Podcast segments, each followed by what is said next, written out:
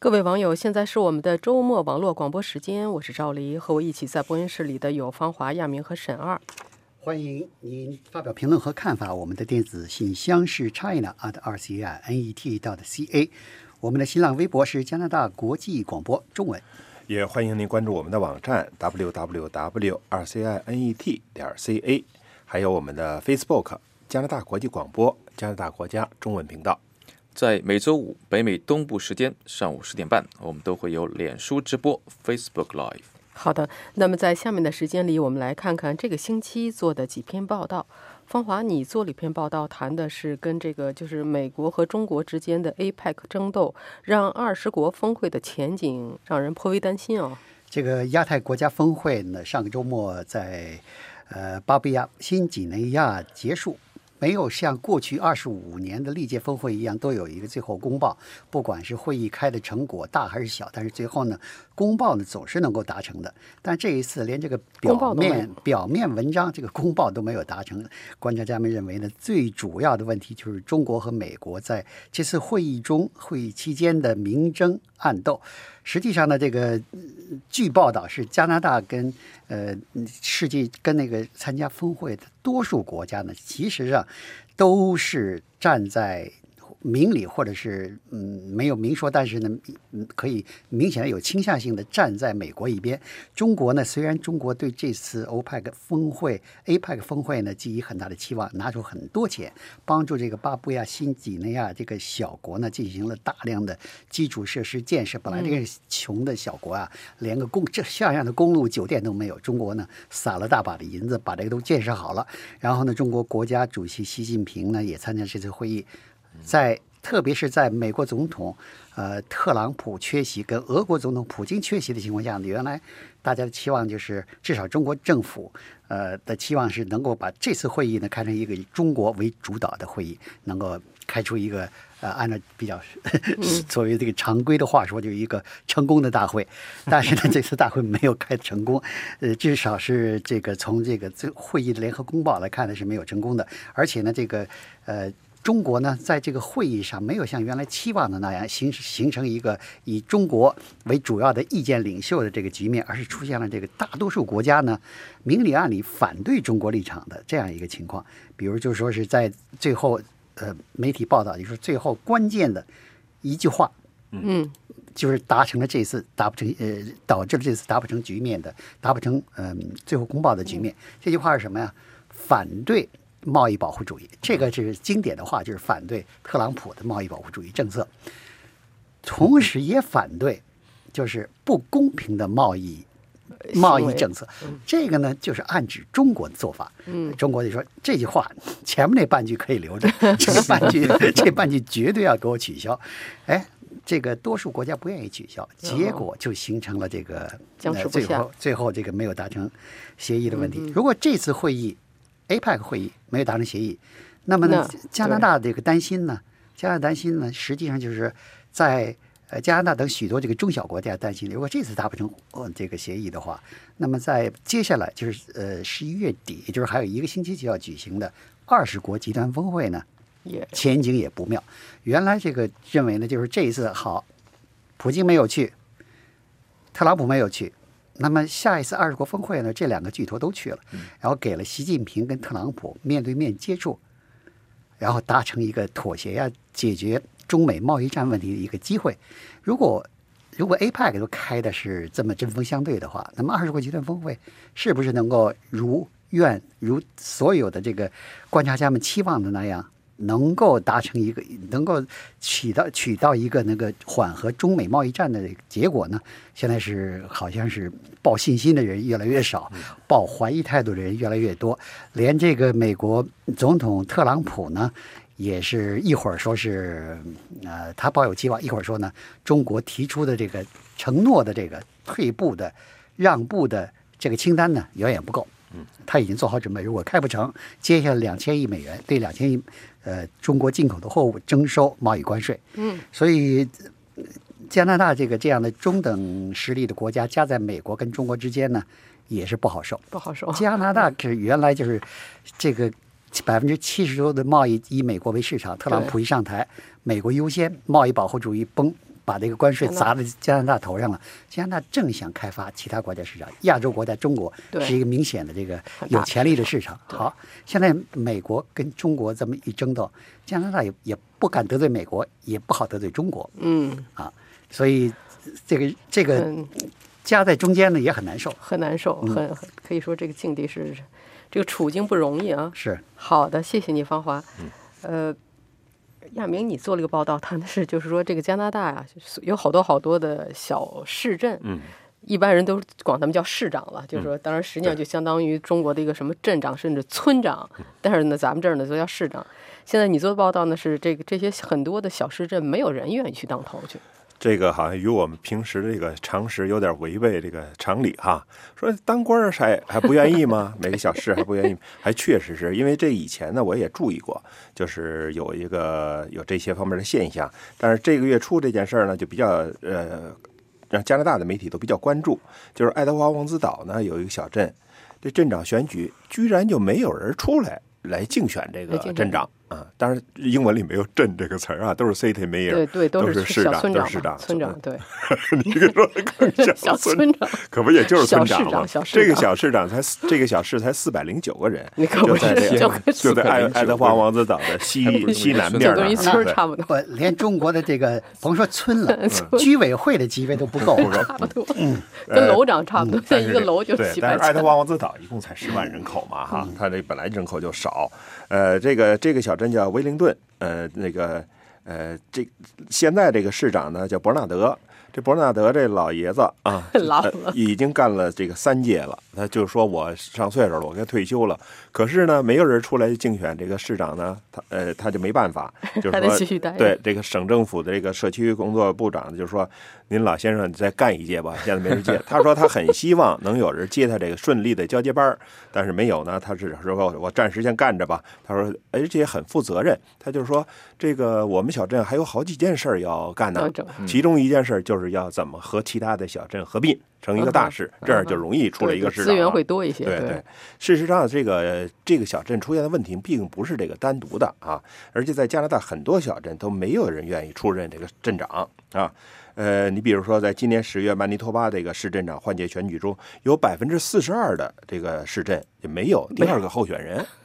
就就一个人儿就没人竞选啊。安大略省呢有二十六个市镇没有人这个竞选市镇长的职位啊。呃，在哥伦呃西部的不列颠哥伦比亚省也有三十个市镇，没人愿意替代现任的市长或镇长，您就继续干下去吧啊！咱们去年魁北克这个省选的市选时呢，也有好多这个市镇这个市长的职务呢没人竞争啊。这个在加拿大镇长这职务不受欢迎啊，原因有多个方面。报酬非常非常低。报酬非常低，呃，可责任并不少，对。啊，就是麻雀虽小五五脏俱全，一个小时也有很多事儿。对对，而且那个就是市民盯你盯得更紧，因为很近嘛，大家都认识，呃，选就是说这个用他们市长的话是选民还是很苛刻的啊，对。这些人工作时间很很长，就是因为他们当市长没有上下班时间，对上下了班时间人社区搞活动，请你去，对你周末经常周末也也得去啊。所以这个呃，B.C 省这个乔治王子是有个议员叫基利安梅利克，他说很理解这个，他说镇长的职务根本就不是一个正式工作啊，嗯在小镇报酬非常低，低到什么程度？三万加元哦，三万加元那个比沃尔玛那收银员没高多少 啊。没有人交完税沃尔玛收银员要干全职，一年也得两万多了，三是吧？三万加元交完税就更没多少对了，，而且他不算是企业雇员，还没有企业那些福利。啊，你在一个大的企业工作，还有这个什么这保险金啊、退休啊，啊对对这这些东西这都没没有对，所以这个就没有这个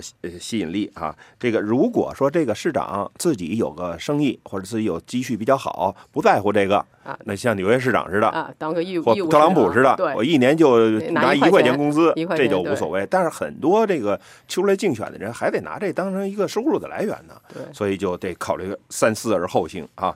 所以这个伯利内哥伦比亚省，比如说纳内模市，咱们知道是风景很优美，对对人口并不少的一个市。那这个上个月呢，呃，这个市长就拒绝连任第三届市长了。嗯他说累坏了，他的原因呢，一个是累，再一个他觉得当市长不容易。嗯他说，原来我竞选市长的时候呢，就知道这个政治，人们都说政治是肮脏的，嗯我就想我上来呢，把这个洗罪名给洗清了，我当一个清廉的这个呃有作为的这个市长。结果没有用。上了以后发现不容易。还也还就是每天就会的，就是哪件事没留意就被人受到别人的攻击，嗯他还没有任何办法，所以现在就这些问题导致越来越这个呃困难竞选市长，所以这个这个。呃，有一个叫里克夏瑞的，在十月份那个曼尼托巴市政选举中竞选的 Brandon 市长，嗯呃，成功了。这个市呢有五万的居民啊嗯，可以算是曼尼托巴第二大城市，但是居民投票率只有多少？百分之十七啊呃，他他对此只说呢，这是历史上很低啊。他说不愿看到这个，这是这个对民主政治来说也不是好消息。对但是另一方面，他说觉得感安慰是什么呢？因为正这是说明他们上届干的比较好，市民们没有多很多人想把他们推翻下去，这自我的各有各的解自我释。的安慰这。个对所以说，这个加拿大现在面临的问题呢，就是要么就是改变选举的叫低层镇的，就不用选举了，干脆就上面任命一个或者什么之类的。那就费什么功夫啊，是吧？对但是这有点违背这个整个民主制度。主的对再一个呢，就是解决的办法就是让这些小镇的合并，对，别那么这多小这个市镇了方法可能比较对好，对别分的那么细。呃，对，反正这个呃究竟怎么解决，这还得看这个呃下面的发展吧。嗯现在这问题越来越严重了，就是对，越来越严重，而且这话题也是蛮有意思的，嗯确实是加拿大的一个很现实的情况啊。特色。对，很现实的特色。对 嗯，好，谢谢你，亚明。十二，你做了一篇嗯文章，谈的是，呃，谷歌新闻实验室的一个全景故事试验音频媒体正在走入虚拟现实的世界。对，呃，事实上这个其实是个小项目，不是什么大项目了。呃，它的源头呢，是因为上个星期我参加了一天的那个谷歌新闻倡议，其实叫做 Google News Initiative，它实际上是给新闻这工作人员提供的一个培训项目，大概一天时间。它里面的呃讲的东西很多，它实际上是谷歌新闻实验室的一个派人来来讲的一天的一个呃培训活动吧。然后，但他讲东西很多，但是我为什么抓这个小点呢？因为这个小点我觉得跟我们其实挺有关系的，因为它事实上是讲的一个是音怎么样音频火起来的这么一个事情。嗯，呃，因为现在就是说，很多时候我们会觉得，像虚拟现实听起来很大，virtual reality 听起来很大。呃，就是我们音频的世界好像跟他没什么关系，对吧？根本不可能参与。那么实际上呢，就是说，呃，这个对于谷歌他们这些大公司来说，他们也意识到这个问题，所以他们想把这个门槛呢降低，还降得很低。它实际上就是说，想把这个所谓的虚拟现实呢降低到有三百六十度的这种全景的这个呃。呃，图片那讲起来是图片，实际上你可能我们都看过，在手机上你如果说顺着手机转的话，你实际上是可以看见周围包括天空的。然后这个制作的呃图片的制作，事实上连呃大相机都不用，你拿你手机任何手机都是可以做的。就是它有一个叫谷歌街景的这么一个 app，就专门过这做这个东西的。然后呢，就是说你上传，上传以后你可以把图片，包括你下载。但它跟我们的音频有什么关系呢？它跟我们音频的关系是，你会发现就是说三景三百六十度的这种全景图片，你看的时候最大的问题是缺乏环境感。因为它没有声音的，它是个图片，或者说，当然是它有一个很好的三百六十度的这种全视角的感觉，可以转，可以有点像就是静止的虚拟现实吧，但缺少这个音频。那么这样事实上给一些音频做音频的一些媒体啊、一些公司呢，事实上创造了一个机会。那么这个小实验呢，是这个谷歌新闻实验室呢和一个澳大利是悉尼的澳大利亚的一个呃叫做创新实验室吧，叫 Grumpy 这个 Sailor，嗯哼，他们就是说叫什么？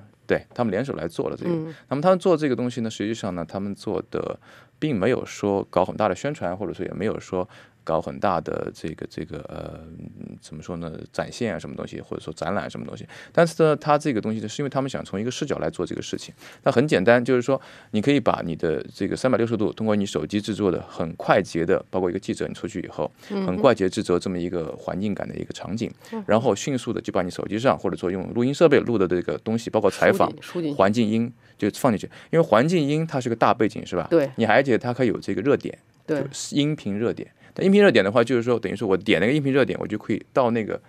场景上去听那里的现场采访现场的是什么样的？对，那这样实际上是你看一个记者出去，像我们做广播或者说做做音频做了很多的一个单位的话，你这个一个手机任任何人都有，对吧？嗯，做这个三百六十度全景也不过就是两分钟的事情，你转一圈或者说你照了学会很容易做，然后就是再加上你录音设备，我们录音设备很好，你录完音录几个重要的这个这个叫 hotspot 或者说背景音，就回来就可以做了。然后这个做非常简单，因为它整个系统是就是就傻瓜型的，就是你这么上载了以后，呃该放的地方放好，大概也不过学五分钟就学会了。然后做完以后，关键是它的目的不是说要放了它的网站呢或谷歌平台，它的目的是希望我们这些新闻媒体把这些东西放到你自己的网站上，放到你自己的网页里，成为你自己的一个项目。这我觉得很好。就是而且给人感觉可能更真实啊，更真实，而且就是说，它事实上也没有说这是它的最终的目的，对吧？因为你也不知道音频在这个新的这个怎么说呢，技术上是该怎么去实现。但问题是在于是说，音频肯定是有未来的，只不过说我们要学到一个更好的方向去做这个事情。就是、好的，谢谢你，沈二。OK，谢谢。芳芳，你做了一篇报道，谈的是现在这个加拿大也是挺担心美国会越来越失去它的军事优势的。因为加拿大是，呃，多少年来一直是都在美国的军事保护伞和特别是核保护伞的保护下生活的，所以加拿大呢，呃，可以呃在北约的国家中呢，这个在国防上的开支呢，一直是属于较低的国家之内。这就是因为生活在美国旁边，美国呢，人家是财大气粗，人家把自己搞成了世界第一流的军事强国，顺便也也把加拿大保保护了了。加拿大也乐得是，不管是这个呃偷着，还是这个呃还是半公开的，就坐着顺风车了。但是呢，这个美国最新的一个由十二位无党派国防和安全领域的专家，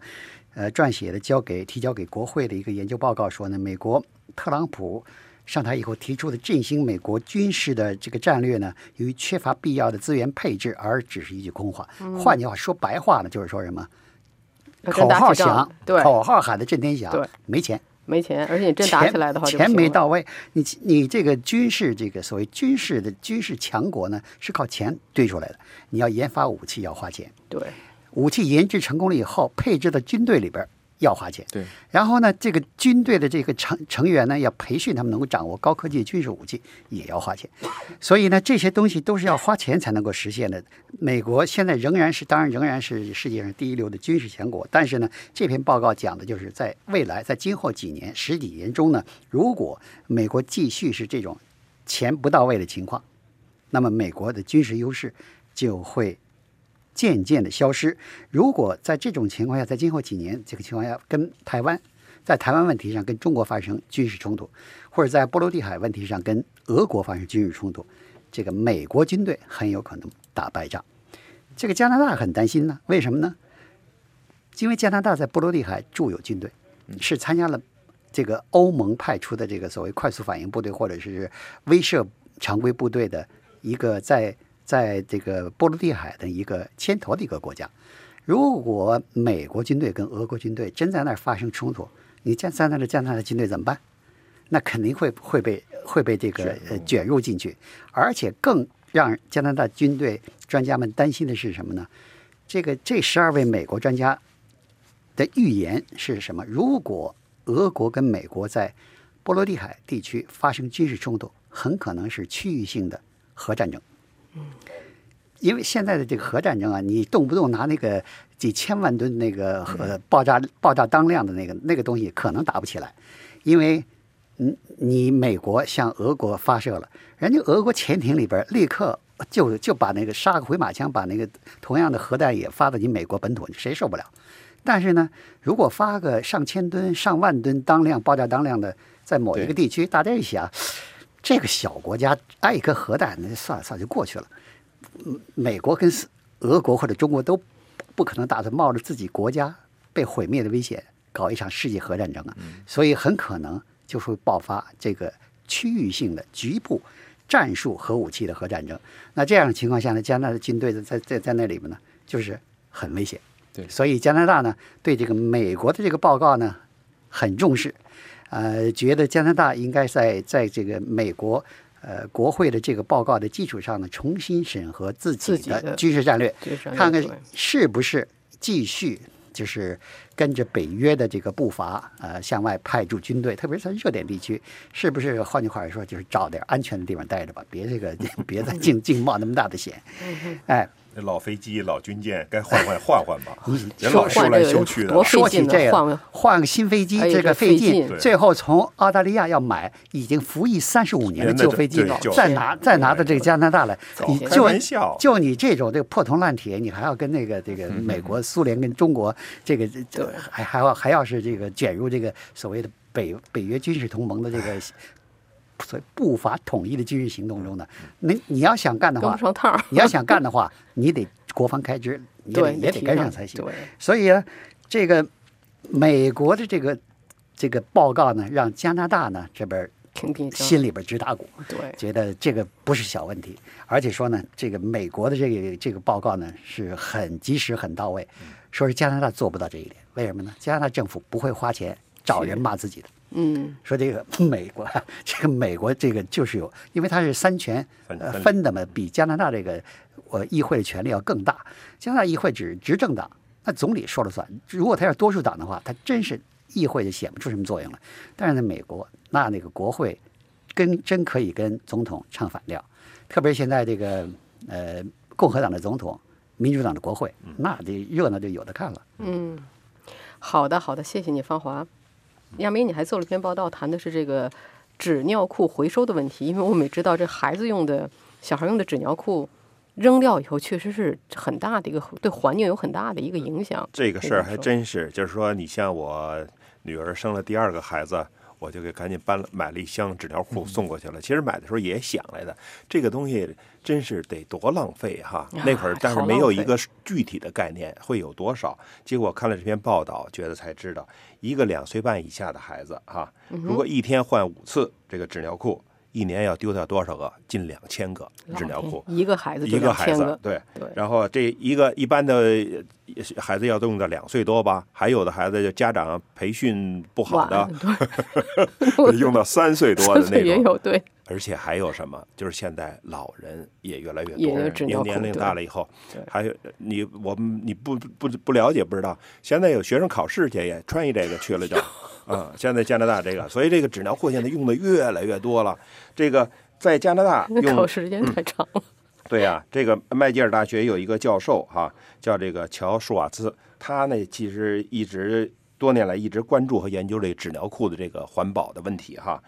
他呃有个大概的估算，就是北美每年现在请到的垃圾场的纸尿裤叫三百亿到四百亿个，哇就是相当于就是就加拿大这每年加拿大这个人还这么少呢，这么少，每年还人有二十四亿个，相当于给这个垃圾填埋场每年增加三百七十万吨的这些垃圾。而且而且这问题脏垃圾这问题绝对是现代社会的产物。嗯第二次世界大战之前，我觉得还没有这么这嗯个至有可能，但至少不会像这个现在这个 这么新生的孩子，你不用纸尿布，那简直是不可想象的事情最好可能还是用中国的老方法。呃，老方法是是现在呢，有些环保主义人士呢也提出了用布尿布，布的这个尿裤。这不就是中国的老方法吗？老方法但是不是说中国老方法那一条儿对吧？这也做成那个像纸尿裤那样的形状，但是可以洗可以是布的多次用，可以洗的。可以多次用。但是这个舒瓦茨这个教授就说呢，这个观念也过时了。为什么说呢？因为你用这个布的尿布，你在洗衣机里洗得用热水，